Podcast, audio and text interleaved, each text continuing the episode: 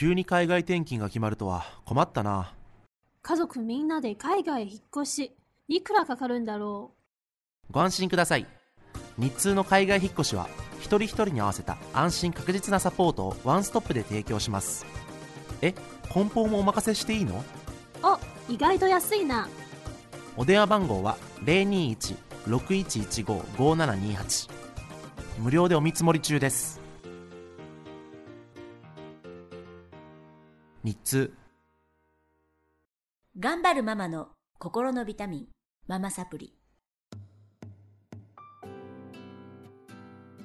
皆さんこんにちは。ママサプリの時間です。この番組は上海から世界へ聞くだけでママが元気になるママサプリをお届けしてまいります。ナビゲーターは私今日がお届けします。えー今日も、えー日本政府からね、あの公認受けました上海で唯一の保守授業校。えー正式名称は上海プートン日本語保守クラブはい。の代表でいらっしゃいますカナダさんと副代表の山田さん、そしてひろみちゃんにご協力いただきまして、補修校のあれこれをお届けしてまいります。よろしくお願いしおます、願いします。はい、えっ、ともうベラベラベラベラ喋ってたらすごい時間になっちゃって、えー、6週にわたりねお付き合いいただいたんですがあの最後にねあの保守校ね興味のある方もたくさん聞いてくださってると思うんですけれども活動の内容をね、はいちょっとお話ししていただきたいと思います。はい。あの国語社会って一番初めにお話ししましたけど勉強だけじゃないですよっていうことをね、はいすごく皆さんあのー思いがあってね、はい。活動されてるので、そうですね。はい、まあ私たちのあの補習クラブの一番の違いは。はい、やはりあの塾とはまあ違うっていうところで、はい。塾はあのお勉強をねあの、う教えていただくところなんですけど、はい、私たちはそのやっぱり日本人学校が、うん。まあ1週間かけてやることを、まあ、あの1日だけであのやるんですけれども、はい。まあ、国語社会の勉強はもちろんなんですけれどもその他にやっぱりあの日本の学校っていろんな行事があるじゃないですか。入学式から始まって、えー、と運動会があったり、学習発表会があったり、まあ、もちろんそれで卒業式とか修了式があったり、またあの成績表があったりとかね、まあ、そういったあの日本の学校だったら当たり前にあの行うまあ行事などもあの補習クラブで取り入れて、いいですうんね、行くっていうのがねやっぱりその活動をした始めたきっかけでもあるので,、で今日はちょっとこのね活動記録集っていうものを、うんあのちょっと張さんにご覧いただきながら、そうなんですうんご説明はい、したいなと。敵なね あの本当本になっていて日本の卒業アルバムみたいな感じですね。そうですね。うんでこの中には、はいあのまあ子供たちのねこの写真が本当にねねたくさん載ってまして、はい、もう日本人学校みたい。そうですね。本当にもうちっちゃな日本人学校ねのような感じです。本当素晴らしい。もうこれもあの先生たちではなくてあの保護者の手作りなんで保護者とも子供の手作りで入学式もあの行います。はい。なのであの子供たちが司会したりもするんですよ。ねね。学習発表会とかがあるの学習発驚きですよね。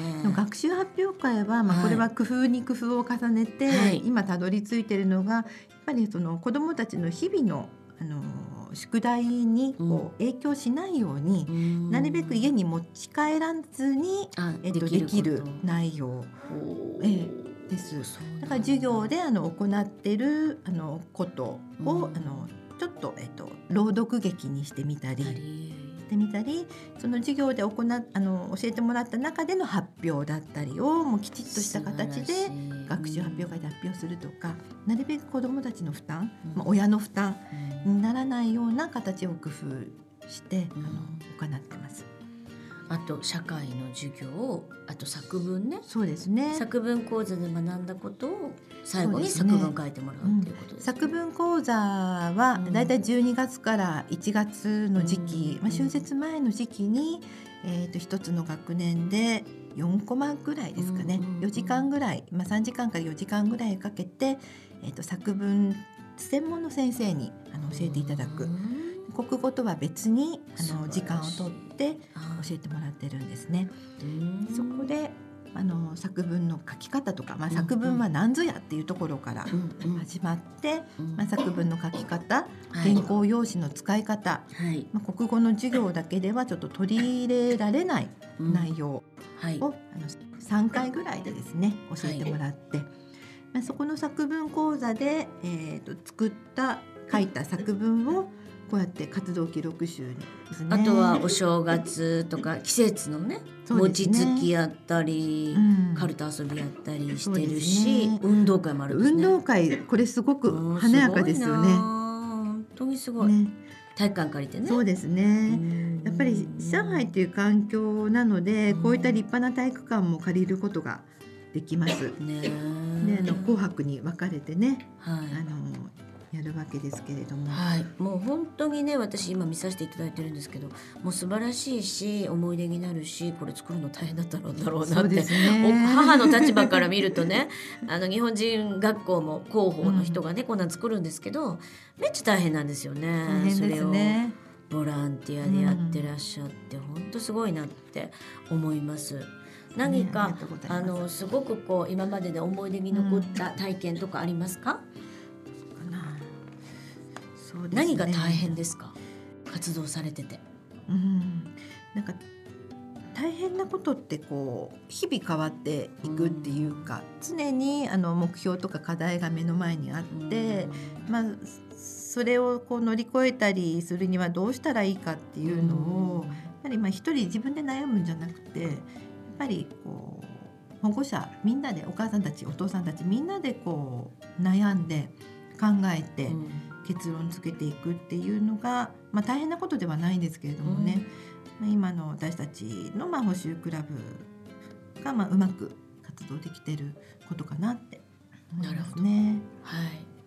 なんか皆さんリスナー聞いてくださってる皆さんに皆さん最後に一言ずつメッセージありましたらお届けくださったらと。はそうでい。すね。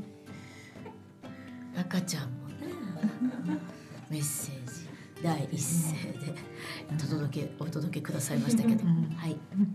まあ我が家はあのもう子育てだいぶ終盤で、はい。あの大きくなってしまったんですけれども、まあ、ちょうどこう子どもの日本語どうしようかなって悩んでる時に、まあ、この補習クラブのね立ち上げをあの一緒に友達とできることあの作ることができて、はい。まあ、あの私の人生においても、ううんん、あのすごくいい経験だったなって思います。よかったですね。はい、どうぞ、えー、山田さん、副代表。えー私もね本当にこれ立ち上げからね携わらせていただいて、本当にたくさんいい勉強させてもらいました。はい。であの本当にあの私たち補習クラブはファミリーだと私は思っていて、まあ、ちょっと最近大きくなってきてうん60人ぐらいになっちゃったんですよ。そうですねなので、まあ、ちょっと大きくなってしまったんですけど、まあ、まあそれでもファミリーだと思ってます。なのでみんなでお母さんたちお父さんたちもあのたくさんお父さんたちも来てくださってますのでお父さんたちとお母さんたちとみんなであの一緒にうんあの子どもたちを育てていけたらなと思っているのでぜひあの皆さんねあの聞いてくださってる方あのご興味がある方はぜひ私たちの仲間になってもらえたらなと思っています。はいありがとうございました。ありがとうございますはい、ありがとうございました。ひろみさん、どうぞ。加わっていただいたのでね。なんか素敵なご縁をつなげてくださってありがとうございました。ありがとうございましたママサプリの受講生のひろみさんなんですけど、はいどうぞ。